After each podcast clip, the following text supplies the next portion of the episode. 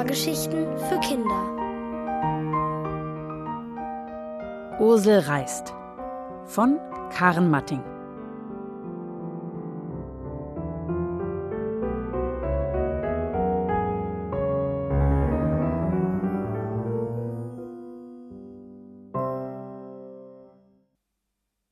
Die kleine Spinne. Ich heiße Ursel. Das ist ein komischer Name aber ich habe mich an den Namen gewöhnt, weil ich jetzt schon acht Jahre damit lebe. Meinen Namen hat übrigens meine Mama bestimmt, denn ihre Tante Ursel las ihr immer spannende Geschichten vor, als sie ein Kind war. Deswegen ist aus Mama eine Schriftstellerin geworden. Das finde ich doof, weil Mama deshalb oft unterwegs ist, um anderen Leuten aus ihren Büchern vorzulesen. Ich habe auch sehr viele Bücher, aber daraus liest mir Mama nie vor, weil sie keine Zeit hat. Und selbst lesen, dazu habe ich keine Lust. Gerade ist Mama wieder auf so einer Lesereise. Ganz weit weg. Im Gegensatz zu mir. Ich liege nämlich zu Hause rum und komme nicht raus, weil ich mir eine Bänderzerrung zugezogen habe. Wie es passiert ist? Ich bin auf dem Nachhauseweg von der Schule mit meinem Fuß in einem Erdloch hängen geblieben und schwupps hatte ich die Bescherung.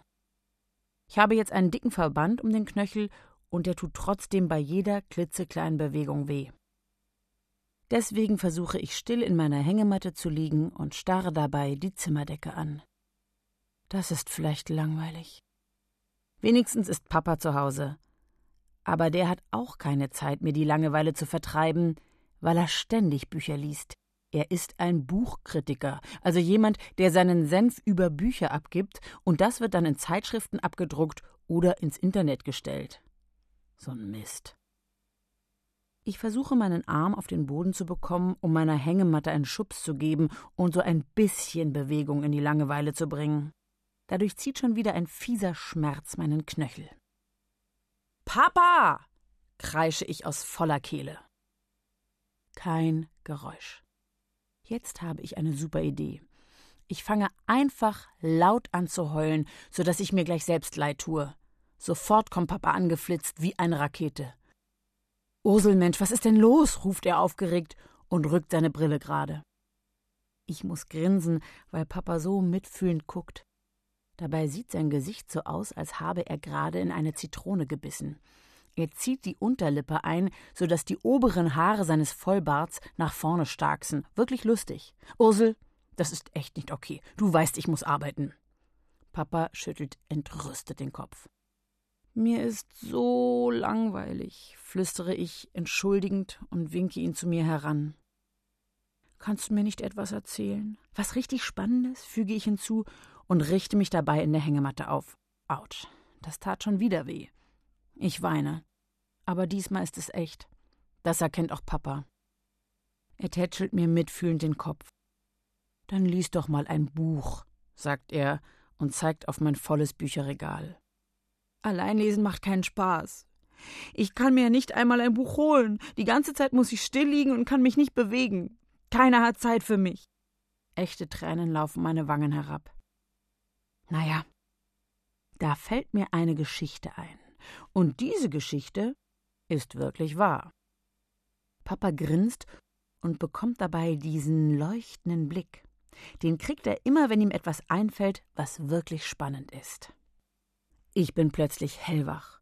Nun erzähl schon, bettle ich. Also, es gab da diesen Mann, einen Franzosen. Er lebte vor ungefähr 200 Jahren. Er hatte etwas Verbotenes getan, fügt er mit drohender Stimme hinzu und kommt dabei nah an mich heran. Etwas Verbotenes? Ja, was denn? rufe ich. Nun, er hat sich duelliert, fügt er verschwörerisch hinzu. Duell was? Damals trafen sich viele Männer, wenn sie sich wegen irgendetwas gestritten hatten, zu einem Duell. Das bedeutet, dass sie mit Pistolen aufeinander gezielt haben. Mit Pistolen? Aber dann konnten sie doch sterben. Genau. Deswegen war es ja auch verboten. Dieser Franzose hat wegen seines Duells Hausarrest bekommen. Stell dir vor, er durfte 42 Tage lang sein Zimmer nicht verlassen. Wow, krass. Und was hat er die ganze Zeit gemacht? Mir ist ja schon nach einem Tag voll langweilig. Ich verziehe genervt das Gesicht. Das ist es ja eben. Er hatte eine total komische Idee. Er hat sich vorgestellt, dass er sein Zimmer noch nie zuvor betreten hat und ist darin herumgereist. Du meinst, er hat sich vorgestellt, dass sein Zimmer ein unbekanntes Land ist? Ungläubig gucke ich Papa an. Naja, so ungefähr. Ich glaube, sein Zimmer war für ihn sogar noch größer als ein einziges Land, eher so groß wie ein ganzer Kontinent. Jedenfalls hat er dann darüber ein Buch geschrieben und stell dir vor, das Buch wurde ein voller Erfolg, verrät Papa. Dann gibt er meiner Hängematte einen Schubs und verlässt das Zimmer. Viel Spaß bei deiner Reise, ruft er noch und schließt die Zimmertür. Was für eine blöde Idee. Mein Zimmer ein riesiger Kontinent. Antarktis oder was, denke ich, und starre wieder an die Zimmerdecke. Die ist weiß, so wie ich mir die Antarktis vorstelle. An manchen Stellen durchziehen sie kleine Risse. Ich folge mit den Augen einem längeren Riss. Er wird immer feiner, bis er schließlich in der linken Ecke ankommt. Dort hängt ein Spinnennetz. Gerade seilt sich daraus eine winzige Spinne in einem Affenzahn nach unten ab. Wo die wohl hin will, denke ich? Bestimmt hat sie Hunger und will sich eine fette Fliege angeln. Aber weit und breit flattert kein Insekt durchs Zimmer. Vielleicht gibt es ja ein paar Blattläuse in meiner Monstera. Das ist meine große Zimmerpflanze, die neben dem Bücherregal auf dem Boden steht. Aber das sind ja mindestens drei Meter, und die Spinne ist so schrecklich klein. Für sie muss es sich glatt anfühlen, als wenn es drei Kilometer wären. Wie es sich wohl anfühlen würde, wenn ich so klein wie eine Spinne wäre und dann als Mini-Ursel durch mein Zimmer spaziere? Bei dem Gedanken bekomme ich plötzlich ein aufregendes Gefühl. Es fühlt sich so an wie kurz vor Weihnachten und gleichzeitig so, als wenn ich auf das weite Meer hinausschaue. Ich könnte die Reise unter der Monstera beginnen. Davor türmt sich ein Berg schmutziger Sachen und Zeitschriften. Dieser Berg würde für die Mini-Ursel glatt zu einem richtigen Gebirge. Da kann ich mich ja glatt verlaufen, flüstere ich und bekomme noch eine Idee.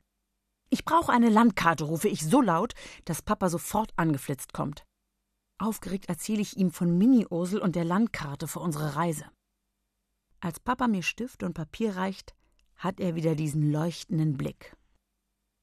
Schreibst du dann auch ein Buch über die Reise, will er wissen? Vielleicht, entgegne ich und lasse mich zurück in die Hängematte fallen.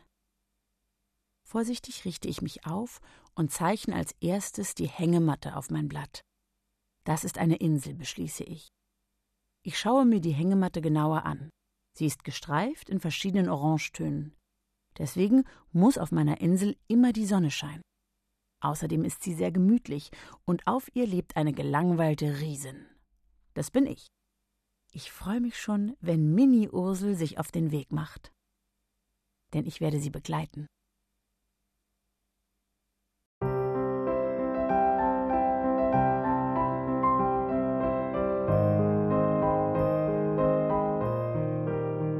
Ihr hörtet Ursel reist von Karen Matting.